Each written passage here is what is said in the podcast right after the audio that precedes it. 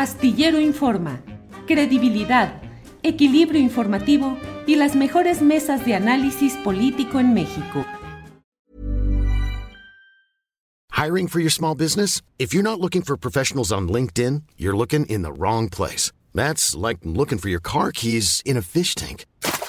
LinkedIn helps you hire professionals you can't find anywhere else, even those who aren't actively searching for a new job but might be open to the perfect role. In a given month, over 70% of LinkedIn users don't even visit other leading job sites. So start looking in the right place. With LinkedIn, you can hire professionals like a professional. Post your free job on linkedin.com slash people today.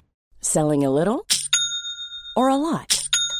Shopify helps you do your thing however you cha-ching. Shopify is the global commerce platform that helps you sell at every stage of your business. From the launch your online shop stage to the first real life store stage, all the way to the did we just hit a million orders stage. Shopify is there to help you grow. Shopify helps you turn browsers into buyers with the internet's best converting checkout. 36% better on average compared to other leading commerce platforms because businesses that grow grow with Shopify. Get a $1 per month trial period at shopify.com/work. shopify.com/work. Astillero Informa, credibilidad, equilibrio informativo y las mejores mesas de análisis político en México. Esta ocasión. Claudia, buenas tardes. Buenas tardes, Julio. Un abrazo a todos, un saludo muy afectuoso y pues aquí iniciando la semana, Julio. Sí, Claudia, con muchas cosas interesantes de las cuales la verdad es que ya estoy eh, ansioso de saber de qué nos vas a hablar hoy, qué temas has seleccionado para esta ocasión, Claudia, por favor. Claro que sí, Julio. Mira, pues dos temas. El primero tiene que ver con la decisión de la Reserva Federal. Esta semana vamos a tener pues junta de la Reserva Federal para decir si siguen bajando las tasas o cómo ven el tema de la inflación. Hay que recordar que las tasas de interés en Estados Unidos, como siempre sucede en las crisis, Julio, así sucedió en 2008 con la crisis de las hipotecas subprime, cuando se disfrazaron millones de créditos para seguir dando rendimientos de manera ficticia. Bueno, pues ahora en medio de esta crisis sanitaria, la Reserva Federal, Julio, va a decidir qué sucede con las tasas de interés. Hay algunos analistas que dicen que podría haber un incremento en las tasas de interés allá en Estados Unidos que repercutiría evidentemente en el ánimo de lo que se tiene para México. Entonces, como hay todavía temores en torno a la inflación, bueno, pues también habrá ese elemento en lo que esperan los inversionistas de la Reserva Federal. Y también, Julio, que se sigue hablando mucho, mucho, mucho del tema de los impuestos para los ricos.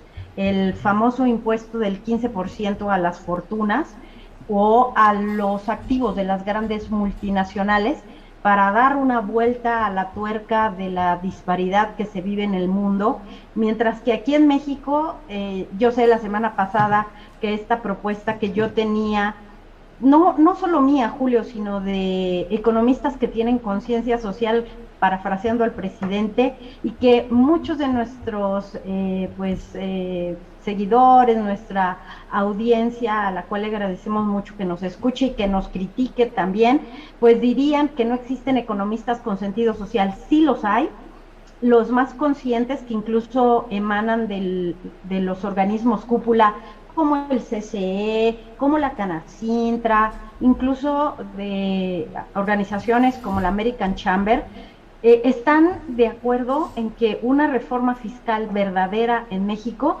tendría que seguir apoyando las causas sociales, los presupuestos para la salud, para la educación, para la ciencia y la tecnología, que esa es una propuesta que está ahí, pero tenemos así como sucede en, todas las contiendas políticas, tenemos la otra ala, la conservadora, la que viene desde Coparmex, Julio, que desde Jalisco, con coincides, con toda esta eh, pues ola de detractores del gobierno, pues ellos están enojados primero porque les quitaron los contratos de los medicamentos, después porque cambiaron las reglas para los proveedores de la industria de la construcción y bueno, pues lo está haciendo el ejército.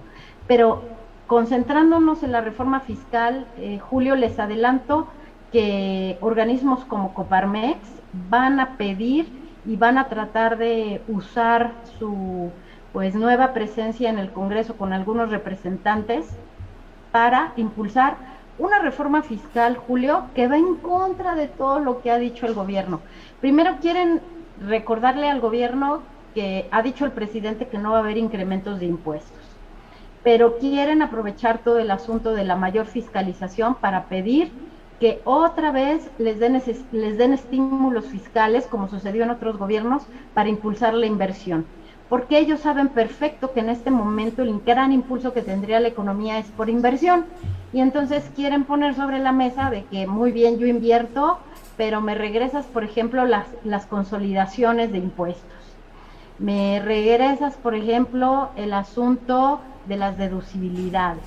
Algo que no va a pasar y entonces vamos a ver engarzada a la Coparmex eh, en un pleito que ya lo tenía el antiguo presidente, pero que ahora se va a extender a la nueva presidencia, Julio. Híjole, y luego eh, Claudia Villegas, eh, pues hoy mismo, hace una hora, la jefa del Servicio de Administración Tributaria, Raquel Buenrostro, dijo que será en septiembre próximo cuando habrá de presentarse la propuesta de reforma fiscal eh, dice que no se va a tocar a los asalariados ni se van a aumentar impuestos. Total, que el camino rumbo a esa reforma fiscal, eh, pues ahí va caminando. Habrá de verse exactamente en qué términos y en qué se cede de una o de otra de las partes, Claudia. Así es, Julio, lo que se pretende con esta, eh, pues es una reforma que va a revisar la manera más sencilla de pagar impuestos. Lo que quiere el gobierno es no aumentar, evidentemente, las tasas, pero seguir revisando las ventanas de oportunidad para tener más ingresos. En algún momento decía Raquel Buenrostro que para qué queríamos una reforma fiscal si con la eficiencia tributaria que ellos habían aplicado, pues tenían más de 2% del Producto Interno Bruto, 2, 2.5%.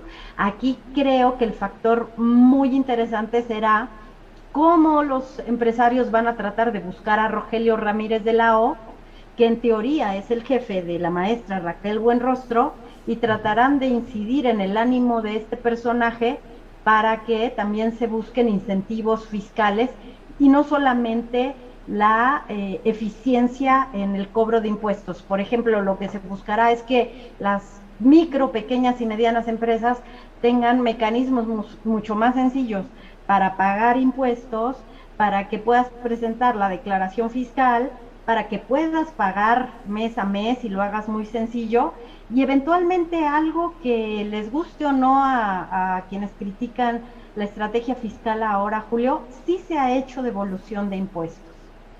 Sí se está haciendo, hay que, hay que pagar impuestos primero, porque muchos eh, contadores recomiendan no pidas devolución eh, para que no te fiscalicen más pero creo que esa, esa política, esa, esa manera de administrar los impuestos está cambiando porque muchos contribuyentes sí ven devoluciones, Julio. Entonces, lo que vamos a ver es otra vez una guerra de titanes en materia fiscal. Eh, los del ala pues empresarial buscando deducibilidad para invertir y pues la señora Raquel Buenrostro va a seguir fiscalizando aduanas fiscalizando a los sectores del Tratado de Libre Comercio, como la industria automotriz, como las siderúrgicas, como las aerolíneas, Julio, y tratando de integrar, sin que parezca pues una persecución contra los micros y los pequeños, porque te cuento una anécdota rapidísima. Nos contaba Raquel Buenrostro que en algún momento habían ido los empresarios, y mencionaré, por ejemplo, Consejo Coordinador Empresarial, a entregarle una lista de tienditas que no pagaban impuestos, entonces vinculadas con el consumo de Coca-Cola, de botanas, y que les decían los grandes empresarios, mira Raquel, aquí hay una lista de millones de contribuyentes a los que puedes fiscalizar.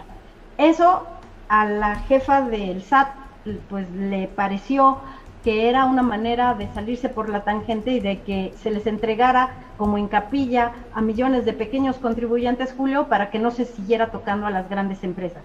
Eso no va a pasar y lo que vamos a ver pues es una reforma fiscal tal vez tecnológica, tal vez de facilitar el pago de impuestos para ampliar la base de contribuyentes, pero no habrá hasta donde entiendo y si no es que haya ahí una conversación diferente entre Raquel Buenrostro y Rogelio Ramírez de la O, no habrá eh, incentivos fiscales para que inviertan los empresarios, porque a la única empresa que se le ha perdonado eh, el, aporte de impuestos, ya hemos visto, es Petróleos Mexicanos.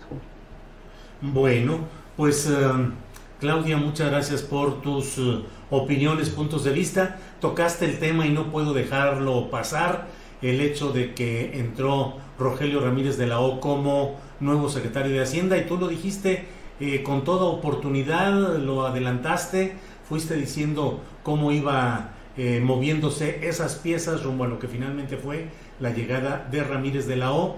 Así es que, pues eh, felicitaciones por tu olfato periodístico que pues está más que demostrado, Claudia. Muchas gracias, Julio. Y pues será interesante ver cómo una, un personaje con mucha confianza como tiene el presidente Raquel Buenrostro va a platicar con otro personaje que en teoría, insisto, es su jefe y que Rogelio Ramírez de la O se hizo del rogar, por de, alguna manera decirlo coloquialmente, y pues aguantó hasta el momento en que pudo para llegar a una Secretaría de Hacienda para cumplir el proyecto que desde el gobierno legítimo, que lo hemos platicado aquí con Mario Di Constanzo y con toda eh, la campaña, pues lo tenía previsto Ramírez de la O. Y vamos a ver, Julio, también muchas cosas interesantes en banca de desarrollo. Vas a ver que van a comenzar a fluir los créditos a través de la banca de desarrollo, porque ese era el proyecto que tenía Ramírez de la O con Alfonso Romo y con Adalberto Palma. Bueno, Claudia, como siempre, muchas gracias por esta oportunidad de platicar los lunes contigo y ya veremos cómo corre la semana para encontrarnos nuevamente el próximo lunes, Claudia Villegas. Muchas gracias, Julio. Un abrazo a todos y síganse cuidando mucho, por favor. Sí, claro que sí. Muchas gracias, Claudia. Hasta... Para que te enteres del próximo noticiero, suscríbete y dale follow en Apple, Spotify, Amazon Music, Google o donde sea que escuches podcast. Te invitamos a visitar nuestra página julioastillero.com. Even when we're on a budget, we still deserve nice things.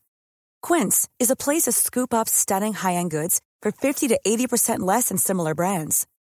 They have buttery soft cashmere sweaters starting at $50, luxurious Italian leather bags, and so much more. Plus, Quince only works with factories that use safe, ethical, and responsible manufacturing. Get the high-end goods you'll love without the high price tag with Quince. Go to quince.com/style for free shipping and 365-day returns. Para que te enteres del próximo noticiero, suscríbete y dale follow en Apple, Spotify, Amazon Music, Google o donde sea que escuches podcast. Te invitamos a visitar nuestra página julioastillero.com.